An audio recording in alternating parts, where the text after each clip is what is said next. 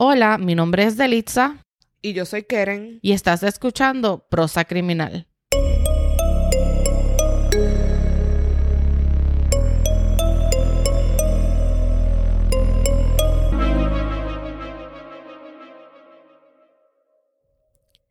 Y como lo prometido es deuda, antes de comenzar con el episodio de hoy, queremos darle las gracias antes que nada a todas esas personas que nos siguen en las redes sociales.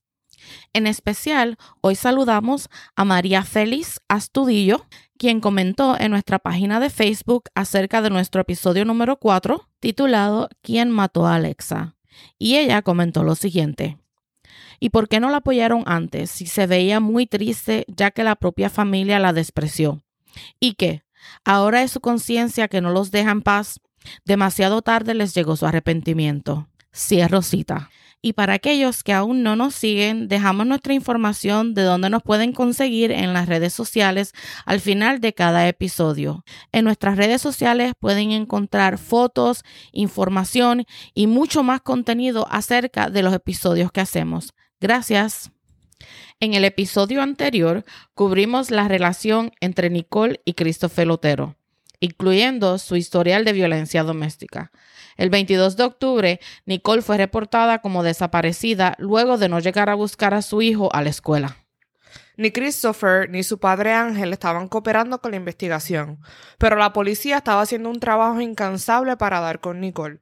Cuando la policía llegó a la propiedad de los Oteros, se dio con que no solo era la propiedad bastante grande y tenía un lago, sino que había múltiples montañas de tierra por todos lados. O sea, los Rivera habían estado excavando. Y aunque no lo crean, no estaban excavando con palas ni picotas. Los Rivera habían rentado una excavadora industrial una semana antes de la desaparición de Nicole y les había llegado a la propiedad dos días antes de que Nicole desapareciera. ¿Qué tú crees, Delitza? ¿Tú crees que si ellos rentaron una excavadora, cuando decimos una excavadora industrial, estamos hablando de ese vehículo amarillo con la pala al frente que se usa para excavar cuando se están construyendo casas o haciendo carreteras. Si el papá de Christopher Otero rentó uno de esos por teléfono una semana antes de que Nicole desapareciera y le llevaron la excavadora dos días antes de que Nicole desapareciera. ¿Qué, ¿Qué, tú crees? ¿Qué tú piensas de eso? Yo pienso que ellos estaban planeando este, lo que iban a hacer ya hacía tiempo.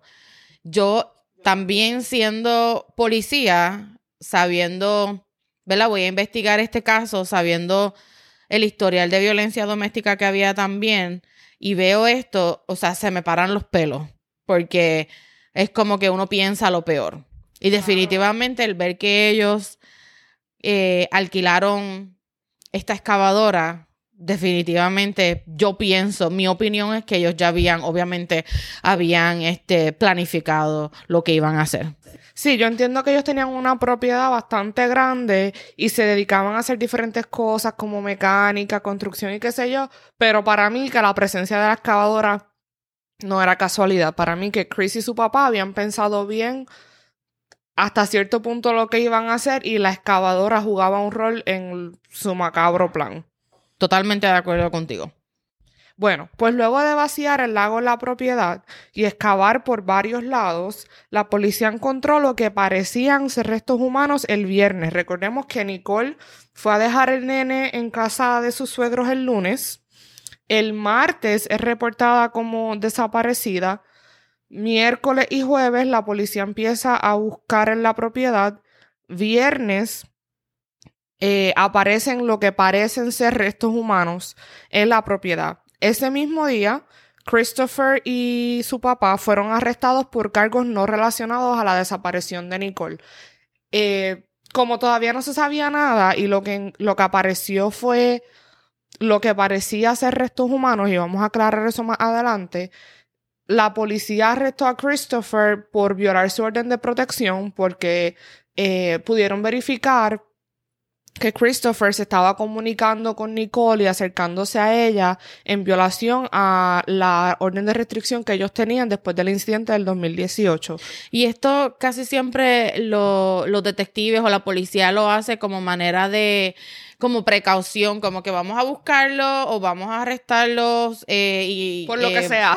por lo que sea, cuestión de tenerlos acá, que no se vayan a escapar, que no vayan a planear otra cosa, este, poder deshacerse de otra evidencia.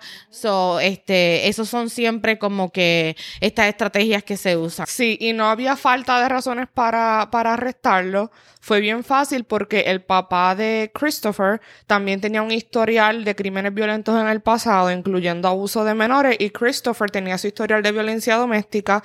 Se suponía que Christopher solamente se comunicara con Nicole a través de una aplicación de teléfono que está hecha para padres que tienen relación hostil y allí el Estado puede supervisar las comunicaciones entre los padres que sean estrictamente acerca de cosas que tengan que ver con los menores que tienen en común. Entonces, como Christopher se estaba comunicando con Nicole fuera de esa aplicación y acercándose a ella, lo arrestaron por violar la orden de protección de 2018 y al papá de Christopher, al señor Ángel Rivera, lo arrestaron porque él tenía un montón de balas dentro de una botella de agua, tenía muchas municiones, creo que algunas de ellas eran ilegales y tenía armas modificadas, así que como tú dices, la policía se enganchó de lo que pudo, que encontraron en la propiedad que podía ser ilegal y lo arrestaron por eso el viernes. Eh, entonces el sábado en la mañana, Christopher y su padre fueron nombrados personas de interés en la desaparición de Nicole. Y el domingo, el alguacil del condado de Osceola, Ross Gibson, confirmó que los restos parciales encontrados el viernes eran, em, eran humanos y le pertenecían a Nicole. Así que ya no se estaba buscando a una persona desaparecida, esto ahora era un caso de homicidio. Y eh, el alguacil Gibson dijo, y cito, es lo peor que he visto en mis 31 años en este trabajo.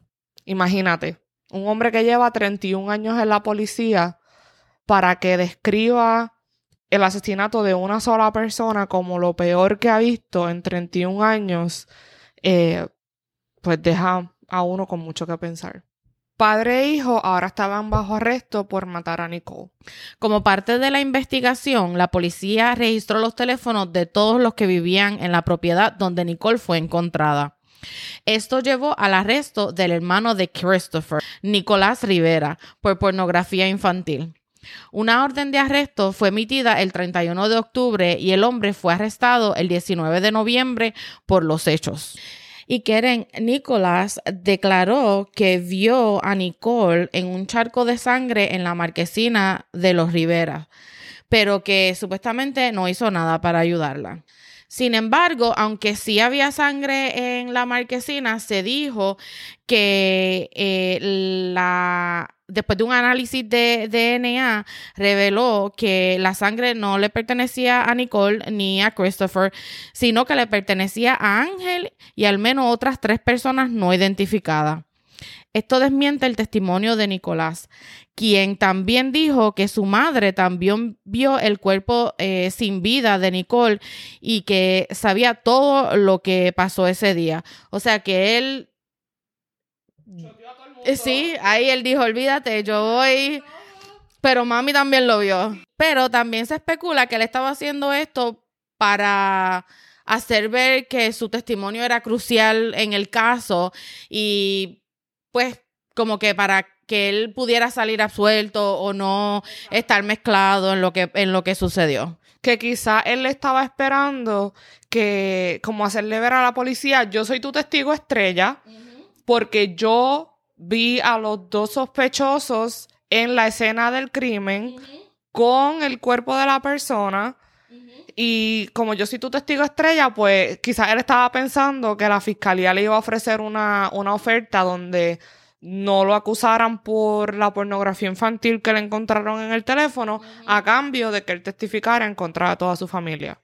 Y también es posible que el testimonio de él eh, sea una mezcla de medias verdades y mentiras, pero él lo hizo ver más, más allá para poderse salir del revolú que tenía en cuanto a lo de la pornografía infantil. En noviembre también fue arrestada Wanda Rivera, la madre de Christopher y suegra de Nicole. Este arresto fue por intervenir con la escena de un crimen y mentirle a oficiales de ley y orden. La policía especulaba que la mamá de Christopher había, o sea, lo había ayudado a él y al papá de Christopher a deshacerse del carro de Nicole. Entonces, en enero del 2020, Christopher y Ángel todavía no, no, habían sido formalmente acusados por el asesinato de Nicole. O sea, todavía Fiscalía no le había radicado cargos formalmente por haber asesinado a Nicole. Y recordemos que ella fue asesinada en octubre y ya estamos en enero.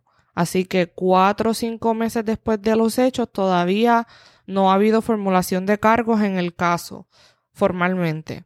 Esto a pesar de toda la evidencia circunstancial alrededor de los sujetos. Estos hechos provocaron una lucha política entre la fiscal del caso, Aramis Ayala, y el alguacil Ross Gibson. Para proveerles contexto, eh, en el estado de la Florida, las posiciones de fiscales, jueces, secretarios de justicia y alguaciles son electas por el pueblo. No son nombradas por el gobernador o el alcalde, aunque sí, una vez estas personas son electas a sus puestos, sus jefes son el gobernador o el alcalde. En resumen, todo esto eh, incluye mucha política de elecciones y popularidad envuelta y las cosas que son controversiales le pueden costar su puesto a estas personas en las próximas elecciones. Como hemos mencionado antes en, otro, en otros casos de los que hemos hablado, en Estados Unidos existe el derecho a un juicio rápido y los Rivera no habían renunciado a ese derecho, así que el reloj estaba corriendo y asimismo aumentaba la posibilidad del par salirse con la suya. Mientras, eh, la fiscalía y el alguacil seguían discutiendo tecnicalidades del caso sobre si el arresto fue o no prematuro, si había o no suficiente evidencia para radicar cargo, etcétera, etcétera. Y mientras ellos estaban peleando por esas cosas, los abogados de defensa de los Rivera se estaban afilando los dientes para que los pusieran en libertad, ya que estaban arrestados y no tenían cargos en su contra. Eh, obviamente, la familia y amigos de Nicole estaban indignados y furiosos ante la posibilidad de que los presuntos asesinos de ella salieran libres sin tan siquiera enfrentarse a un juicio. El hermano de Nicole condenó las acciones del alguacil y la fiscal como un espectáculo público vergonzoso que opacaba la desgracia que sufrió su hermana. Y es cierto, prácticamente la gente se estaba olvidando de lo que le pasó a Nicole y se estaban enfocando en esta pelea política entre Aramis Ayala y Ross Gibson. Y yo digo, habían tantos, eh, tanta evidencia, y aunque digan sí, evidencia circunstancial, pero, por ejemplo, pasa algo, vienen y encuentran un cuerpo en la parte de atrás de mi casa enterrado, y saben que hay, este, qué sé yo, que hubieron problemas entre las partes o algo así. Yo me apuesto cualquier cosa que si eso hubiese sido el caso, a mí también o a nosotros también nos hubiesen arrestado.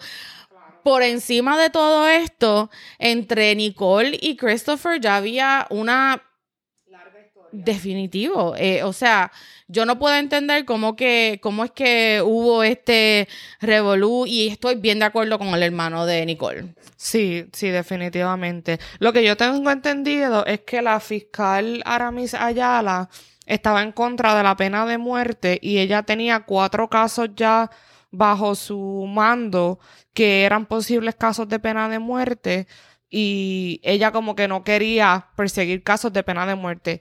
Y yo respeto las creencias individuales de cada cual. Mira, si tú no crees en la pena de muerte, pues fantástico. Número uno, que quizás no debe ser fiscal en un estado que cree en la condena de muerte. Y número dos, que tú no puedes permitir que tus preferencias y tus creencias personales le nieguen justicia a una víctima, porque está bien los derechos del acusado, los derechos del acusado, pero los derechos de la víctima y de la familia de la víctima, ¿dónde quedan? Exacto. Anyways, Volviendo al caso, las fuertes declaraciones, luego de las fuertes declaraciones de Ayala y Gibson, porque ellos se tiraron de parte y parte, ellos hicieron conferencias de prensa, el uno acusándose al otro, ella diciendo que él lo arrestó antes de tiempo, él diciendo que ella se estaba dando su puesto en radicales cargos por razones políticas. Así que después de este tira y jala, y las quejas de la familia Montalvo, el gobernador de la Florida decidió intervenir y le quitó el caso a Aramis Ayala y se lo reasignó al fiscal Brad King. Eh, cuando se hizo la conferencia de prensa anunciando que el caso iba a ser removido del mandato de Aramis Ayala, el gobernador de Santis aseveró, y citamos, este caso no se trata de la fiscal, ni del alguacil, ni del gobernador. Se trata de Nicole Montalvo y su familia nada más que añadir. Completamente de acuerdo. En marzo del 2020, el fiscal Brad King le presentó la evidencia obtenida a un gran jurado para determinar si Christopher Otero y su padre enfrentarían cargos por el asesinato de Nicole. Este mismo mes, el gran jurado presentó cargos contra los dos hombres. En mayo del 2020, un fiscal presentó cargos en contra de Wanda Rivera por ser cómplice para encubrir un asesinato. Luego de ser atrasado varias veces por varias razones, incluyendo el coronavirus, el juicio en contra de Christopher Otero y Ángel Rivera comenzó el 13 de abril del 2021, un año y medio después del vil asesinato. Quiero advertir que las cosas que voy a leer a continuación son fuertes y gráficas, así que si eh, son sensitivos a los temas de asesinato, mutilación y violencia en contra de la mujer, les recomendamos que eh, le den hacia adelante al episodio, quizás a los últimos cinco minutos. Delitza, si recuerdas, no al principio, pero hace un rato atrás en el, en el episodio dijimos que cuando se encontró los restos de Nicole Montalvo, se encontraron restos que parecían ser humanos y tomó una evaluación adicional para determinar que si eran restos humanos y que si eran de Nicole Montalvo. Durante el juicio se reveló el estado del cuerpo de Nicole, pero no así su causa exacta de muerte. La forense relató que en sus 15 años de experiencia nunca había visto un cuerpo mutilado a tal nivel. De hecho, las autoridades solo recuperaron la mitad del cuerpo de Nicole. Diferentes partes y órganos del cuerpo de Nicole fueron encontrados en diferentes puntos de la propiedad, quemados al punto de achicharramiento. Además, la forense testificó y citamos, faltan partes de muchos huesos y había muchos pedazos pequeños, casi como si lo hubieran pasado por una trituradora. Cerramos cita. La forense añadió además que tuvo que consultar un antropólogo forense para que le ayudaran a identificar a qué partes del cuerpo le pertenecían los fragmentos de hueso encontrados. Finalmente, la experta declaró que la causa de muerte fue violencia homicida con métodos no identificables. Así que me puedo imaginar solamente cómo se tenían que eh, estar sintiendo la familia de Nicole al momento de estas declaraciones, porque es doloroso saber que, que tu hija sufrió que, y que después de muerta tal vez hicieron mutilaron su mutilaron cuerpo. su cuerpo, lo tiraron por una trituradora, lo hicieron no sabemos ni qué. Exacto. No sabemos ni qué le hicieron. Así de, de crueles y, y mendaces fueron estos dos hombres. Y es como tú dices, qué horrible para la familia de Nicole. Ya en sí es terrible perder un familiar de manera inesperada, pero también tú no tener eh, la oportunidad de ver a la persona por última vez, si, si eso es lo que tú quieres y despedirte, o sea, ellos no pudieron tener velorio, no pudieron tener un entierro eh, cristiano, como se dice por ahí, porque la manera que estos hombres abusaron del cuerpo de Nicola aún después de muerta es horrible y despreciable. Yo, yo como que me pregunto qué les estaría pasando por la mente, además de la destrucción de evidencia para ser así con el cuerpo de ella. O sea, yo no sé si eso habla del estado de salud mental, de salud mental en el que ellos estaban, o el odio que le tenían, o el desprecio que tienen por la vida. O sea, es algo que no tiene ni explicación. Y también yo pienso en esta era de que solamente con poner un nombre en Google tú puedes este, encontrar el historial de una persona y lo que le pasó. Pensando en el hijo de Nicole también, cuando él sea grande, me imagino que él va a tener preguntas porque ya él está grande para saber que su mamá no está y que algo pasó. Eh, y que él en algún momento de su vida va a poder tener acceso a esta información y ver y leer e imaginarse cómo su mamá murió y todo lo que le pasó. Así que es bien, bien, bien difícil pensar en eso. Sí, yo no había pensado en eso, pero qué horrible, de verdad. Keren, el estado de los restos del cuerpo de Nicole eran tan y tan impactantes que la abogada de defensa de Christopher hizo una moción pidiéndole al juez que no le permitiera al jurado ver las fotos de la escena. Según ella, el hecho de que Nicole estaba muerta y la manera de que en que murió no estaba en disputa en el caso. Además, ella alegaba que las fotos inflamarían los sentimientos del jurado en contra de su defendido y así impedir su derecho a un juicio justo. Estas cosas cuando yo las escucho me da tanto y tanto coraje porque no tiene derecho. Yo pienso que una persona después de haber asesinado a otra no, tiene, no debe de tener ningún derecho a nada. Es que cuando uno está pasional, uno, uno se siente así, pero la realidad es que a cualquiera lo pueden acusar de matar a otra persona y pues tú tienes el derecho a defenderte. Pero el derecho a defenderte no incluye ocultar partes importantes del caso porque te hacen ver mal a ti, porque de nuevo, ajá, los derechos del acusado y los derechos de la víctima. Volvemos a lo mismo y los derechos de la víctima definitivamente. Anyways, ambas mociones fueron denegadas, gracias a Dios. El juicio se llevó a cabo en el condado de Oceola y las fotos fueron usadas por las fiscalías en el caso. En marzo del 2021, la fiscalía decidió no seguir el caso en contra de Wanda Rivera por falta de evidencia. Y Wanda Rivera es la mamá de Christopher y la esposa de Ángel. Según récords telefónicos obtenidos por la policía, no era posible probar más allá de dudas razonables que la matriarca había ayudado a su marido e hijo a deshacerse del carro de Nicole. En el caso testificaron más de 30 personas y el padre y el hijo se acusaban mutuamente del asesinato. O sea, para colmo, después de todo esto, de que hicieron esto juntos. Todos se viraron uno en contra de los otros. Había versiones de que el señor Ángel Rivera era un monstruo y todo el mundo en la casa le tenía miedo. Pero entonces Nicolás eh, el hermano de Christopher, para salirse creyendo que se iba a salir o zafar de lo que había hecho, eh, dijo que ellos fueron los dos juntos y que la mamá también lo vio. Entonces la mamá decía que no, que ella no vio nada, que ella no sabía nada, que ellos hicieron eso mientras ella estaba en el trabajo. Quieren, como dijimos anteriormente, reiteramos una vez más, esto era una asquerosidad de familia. El 21 de julio de 2021, un juez sentenció a Christopher y Ángel a cadena perpetua por el asesinato en segundo grado de Nicole Montalvo y a 20 años adicionales por otros cargos relacionados al crimen. Tuvimos que seguir adelante sin Nicole. Esas fueron las palabras de Steven Montalvo.